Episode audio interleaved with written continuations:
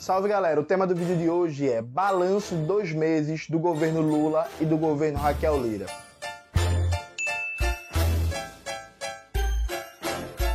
Antes de começar propriamente o tema do vídeo do canal, quero muito agradecer a você que ajuda a manter e melhorar nosso canal a partir do Apoia-se. Seu apoio é fundamental para a gente continuar nosso trabalho. Note, Está fazendo dois meses, né, que o novo governo federal tomou posse e aqui em Pernambuco o novo governo estadual. O objetivo desse vídeo é fazer um balanço rápido, em poucos minutos, do que está sendo até agora o governo Lula e do que está sendo o governo Raquel Lira. Sobre o governo Lula, acho que durante a eleição eu disse que, para mim, o governo Lula significaria único exclusivamente, enquanto elemento positivo, dar uma pausa na destruição bolsonarista. E não que isso seja pouco, Percebe? Tipo assim, não é pouco. Por exemplo, faz diferença de vida e morte para os Yanomamis se é o governo Lula ou se seria um segundo governo Bolsonaro. Faz diferença de vida ou morte para várias espécies, biomas da Amazônia, se é o governo Lula ou se seria um segundo governo Bolsonaro. Não é que isso é pouco, mas perceba, para mim, a função do governo Lula seria isso. Eu não espero nenhuma reforma estrutural do governo Lula.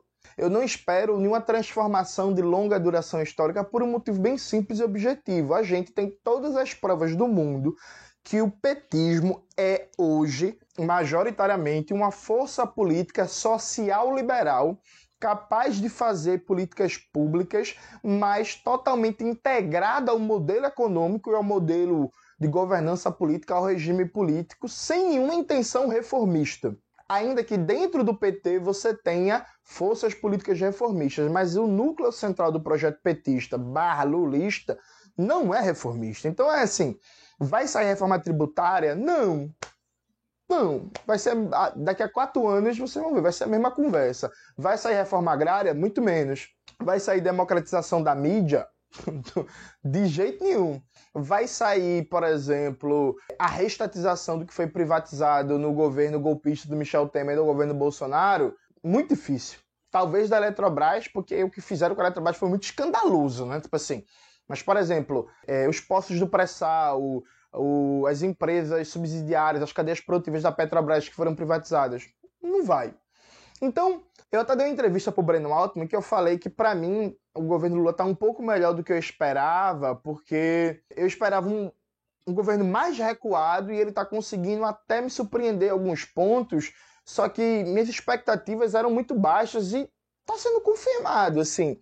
Então é isso, vai ser um governo que vai tentar melhorar várias áreas que foram destruídas pelo governo Bolsonaro, que é importante. A gente vai voltar a ter dados, a gente vai voltar a ter incentivo para campanha de vacinação, para uso de preservativo, para falar a importância da escola, de colocar a criança dentro da escola, vai voltar a ter pesquisa do IBGE certinho, o IBGE vai parar de ser boicotado, o CAD único, o cadastro das famílias que recebem benefício social e a própria noção de informação para fazer política pública isso vai voltar a funcionar, o IBAMA vai poder trabalhar normalmente, a FUNAI vai poder trabalhar normalmente, sabe? Esses órgãos que foram sabotados, boicotados, o ICMBio, a Fundação Palmares vai deixar de ser um manto de reacionarismo. Então é isso, é um governo que vai normalizar várias dinâmicas de funcionamento de instituições importantes e que vai dar um break na destruição bolsonarista. E ponto. O que vier além disso, se vier, e eu acho difícil, é basicamente por pressão popular, por luta, por enfrentamento. Mas é isso. O governo Lula não representa nenhum intento reformista, nenhum intento transformador do Brasil, sabe? É isso, assim, não dali não vai sair isso. Agora, claro, isso como perspectiva de projeção. Ninguém sabe como vai ser a luta de classes nos próximos meses, nos próximos anos. Então, possa ser que, por exemplo, a dinâmica da luta de classes empurre talvez esse governo mais à esquerda. É possível, mas essa não é a disposição do governo, percebe? A prova disso é a política tocada pelo ministro Fernando Haddad. Assim, o Haddad anunciou um, um pacote corte de gastos na ordem de 25 bilhões. Então, o Congresso, esse Congresso mesmo, reacionário, conservador, aprovou o orçamento na PEC da transição e aí o Haddad foi decidiu cortar recursos, percebe? Então, eu acho que é isso. É muito bom ter um alívio do bolsonarismo. É muito bom não ter uma Damares ministra falando merda toda semana, não ter um Sérgio Camargo na Fundação Palmares, não ter o Ricardo Salles. É muito legal, inclusive, ver uma Sônia Guajajara ao invés de um bolsonarista imbecil, sabe? Ver um Silvio de Almeida no lugar da Damares, sabe? Tipo, é isso, assim, sabe? É muito massa, mas não vai passar disso. Eu acho que, inclusive, a gente tem que ter isso muito claro. O petismo é no seu núcleo central, enquanto força política, uma força política social liberal. E aí, o que é social liberalismo? Já tem um vídeo no canal que é um react que eu faço a Tabata Amaral, que eu explico, tá aparecendo aqui. Mas é isso. Dali não sai reforma, não sai transformação estrutural. Tem uma famosa frase do Brizola que diz que o PT é uma força da ordem, né? Que, ela tá, que ele está se acotovelando com o PSDB para ser um gestor do sistema.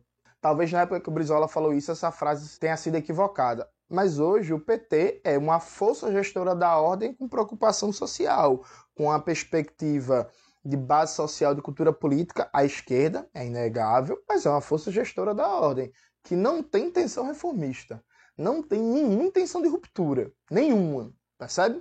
Então, minha avaliação do governo Lula é tá cumprindo a função que eu achei que ele cumpriria e que é a função que ele consegue oferecer. Isso não significa deixar de, de, criticar, deixar de pressionar, deixar de cobrar. Por exemplo, cadê a mudança no PPI, na política de preço da Petrobras? Quando é que vai começar ah, o desmonte do PPI? Percebe? Cadê o fim do teto de gastos e um debate fiscal que não parta de uma premissa de austeridade? Cadê a revogação da contra-reforma do ensino médio, que aumentou as desigualdades sociais, que aumentou o espaço para privatização na escola e no ensino público? Cadê a revogação da contra-reforma trabalhista e direitos trabalhistas para os trabalhadores de aplicativo? Tudo isso a gente tem que cobrar, tem que lutar, tem que pressionar. É isso, porque a pressão das ruas, a pressão das bases sociais, da militância dos movimentos pode provocar algumas políticas à esquerda desse governo, mas o governo em si, o projeto petista em si, grosso modo, é um projeto social liberal, sem intento reformista, sem nenhum intento de ruptura. O governo Raquel Lira já é diferente, porque veja, o PSB tem um legado maldito aqui em Pernambuco. Perfeito? Perfeito. Mas é um legado maldito de políticas liberais burguesas que é diferente de um legado bolsonarista, que é de destruição do Estado, destruição das instituições, da capacidade de planejamento e fazer políticas públicas. O PSB deixou um legado de políticas ruins, liberais, mal executadas, ausentes em muitos aspectos como política de moradia popular, mas não deixou um legado de destruição bolsonarista. Então, assim, Raquel Lira pegou o governo de Pernambuco numa situação melhor do que Lula pegou o governo brasileiro. E aí, no caso do governo Lula, a gente consegue falar de medidas boas. Já foi anunciado um aumento tímido do salário mínimo, mas foi anunciado. Já foi anunciado um aumento, também eu acho tímido, das bolsas de graduação e pós-graduação. Já está aí para valer. Ah, o SUS já voltou com as campanhas de vacinação, já foi liberado verbas para filas de cirurgias eletivas que estão atrasadas e por aí vai. Mas do governo Raquel Lira. Eu fiz nas minhas redes sociais, vou pedir até para Carla colocar o tweet aqui, fiz nas minhas redes sociais uma pergunta, em todas as redes. Postei no Facebook, no Instagram, na lista do Telegram, no, na comunidade do YouTube, em todo canto. Gente, qual é a medida boa do governo Raquel Lira? Que medida foi implementada ou está implementando que mudou a sua vida. Meu irmão, ninguém soube dizer nada. Uma colega, que é professora de arquitetura, ela falou da desapropriação do Colégio Americano Batista, do imóvel, né, do território, para um equipamento público. Foi isso que o governo Raquel Lira anunciou, mas também não disse qual equipamento vai ser construído. Que é um colégio que fica ali na zona central do Recife, muito bem localizado e por aí vai. Beleza. É só isso. Tem 30 mil servidores públicos que estão com salário atrasado nesse momento que eu gravo o vídeo. E a governadora está de férias, com 45 dias de trabalho. E aí começou o carnaval, um dia antes de começar o carnaval, os 30 mil servidores terceirizados do estado de Pernambuco estavam sem salário. Tem vários órgãos do estado que até hoje não estão funcionando direito, estão paralisados por causa do decreto do governo Raquel Lira, do começo do seu governo, que saiu desonerando geral, sem planejamento, sem organização, sem nada.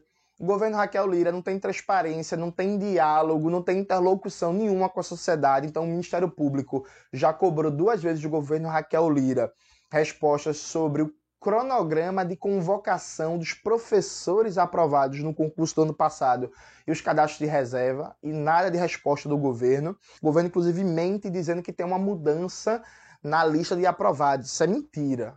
O concurso já foi homologado, já tem tudo certo, tal. Isso é mentira do governo. Tem mais 10 mil aprovados no concurso do ano passado, né, entre os com vaga direta e cadastro de reserva, que estão esperando ser chamados. E Pernambuco tem mais de 20 mil professores, mais ou menos 20 mil professores em contratos precários. As aulas começaram, tem várias escolas faltando professor. E Raquel Lira não convoca os professores aprovados em concurso. Tem várias escolas tem professor de história dando aula de geografia, professor de geografia dando aula de sociologia, professor de matemática dando aula de biologia, faltando quadro completo de professores na escola e ela não convoca. Raquel Lira prometeu pagar o piso da enfermagem. Até agora nada, nenhuma resposta, nenhum diálogo. Teve ato da enfermagem cobrando o governo e o governo não se posiciona. Raquel Lira passou a campanha todinha dizendo que ia resolver o problema da água. Nunca disse como. Nesse momento que eu gravo o vídeo, sexta-feira, dia 24, tem vários bairros do Recife, de Jaboatão, Camaragibe, que estão sem água. Inclusive uma galera que ficou sem água no domingo de carnaval, pô. E aí teve o carnaval destruído porque ficou sem água para tomar banho, para lavar os pratos, tá ligado? Tipo, é isso, assim. Raquel Lira até agora não apresentou nenhuma política para evitar mortes nos períodos de chuva. Então, assim, qual é a política do governo Raquel Lira para reduzir e acabar com os pontos de risco nos morros de Recife e região metropolitana, principalmente? Ou para reduzir o risco de enchentes e mortes no agreste pernambucano, no sertão do estado? Qual é a política de moradia de Raquel Lira? Qual é a política do, governo Raquel Lira junto aos municípios para dar respostas efetivas e a gente não ter centenas de pessoas morrendo esse ano, como a gente viu ano passado aqui em Pernambuco? Não tem nada. Hoje, inclusive, teve uma reunião dos movimentos de luta por moradia. Finalmente, o governo Raquel Lira recebeu para os movimentos cobrarem, reivindicarem, entregarem pauta, mas assim, agora. Qual é a resposta do governo Raquel Lira para a saúde? Também não tem nada depois que a Polícia Federal desencadeou uma operação sobre desvio de verbas, é que o governo Raquel Lira disse que ia fazer uma auditoria na conta das OS, né? As OS são organizações sociais, que embora esse nome pareça fazer coisa de movimento social, mas são empresas privadas com fins lucrativos que todo ano levam 30% do orçamento da saúde em Pernambuco, que dá mais ou menos um pouco mais que 2 bilhões de reais, bilhões com B de bola. Então, teve uma operação da Polícia Federal, só depois disso é que o governador Raquel Lira abriu a boca para falar do tema. E mesmo assim, por exemplo, quando é que termina essa auditoria? Ela vai ser divulgada? Qual vai ser o encaminhamento da política de saúde? A gente não tem nada. Outro exemplo, para a questão do transporte na região metropolitana. Qual é a política de Raquel Lira para o Grande Recife? Eu desafio alguém me dizer. E para o Agreste e para o Sertão, vai continuar sem ter em Pernambuco um sistema estadual de transporte? Porque esse ponto é importante, viu, gente? Nosso estado tem o Grande Recife para a região metropolitana, mas o Agreste e o Sertão, a política municipal, tem vários municípios que não têm simplesmente sistema de transporte, é mototáxi, bicicleta, cavalo ou canela. Cada município faz o que quer, aumenta a passagem como quiser, as passagens são um absurdo. Então você tem uma cidade muito pobre, com a renda per capita baixíssima, e que a passagem de um canto a outro, que o ônibus não leva nem 10 minutos, é 5 reais, é 4 reais. Exemplo de Garanhuns, por exemplo. Qual é a política do governo Raquel Lira? Então, assim, o que a gente tem até agora é um grande nada. Que o governo Raquel Lira está falando é que arrumar casa, arrumar casa, arrumar casa. Mas que casa bagunçada da desgraça é essa, meu amigo? E aí, veja, não tem um debate transparente, certo? Arrumar casa em quê? Quais são os problemas? O que é que está faltando? Inclusive, não tem um debate sério sobre para que serviu o período de transição. Porque, veja, quando você ganha uma eleição, antes de você assumir o governo, tem os meses de transição, né? Os meses de transição servem para você justamente fazer um diagnóstico dos problemas que estão ali colocados, com informações que você não tinha, porque você tem um acesso especial agora, né?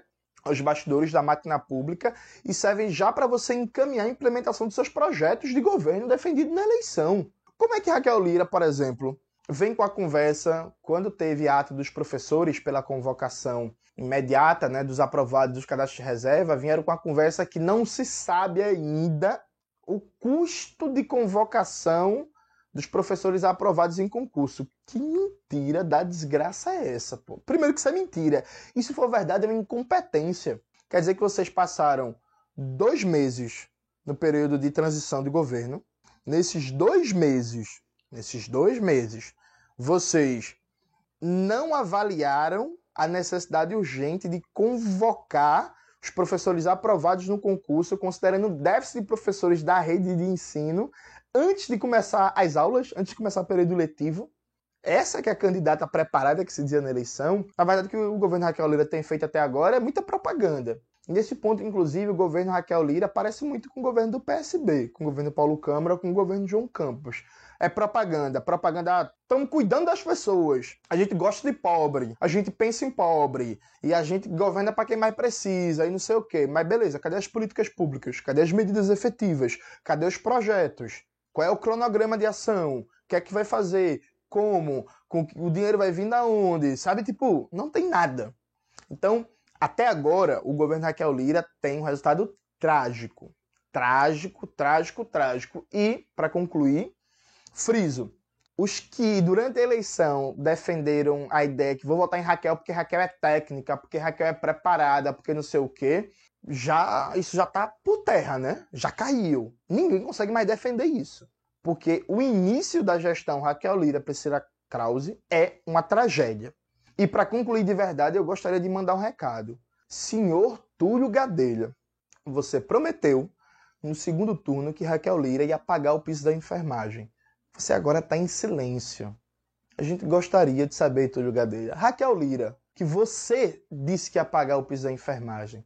Raquel Lira vai pagar o piso da enfermagem, Túlio Gadelha?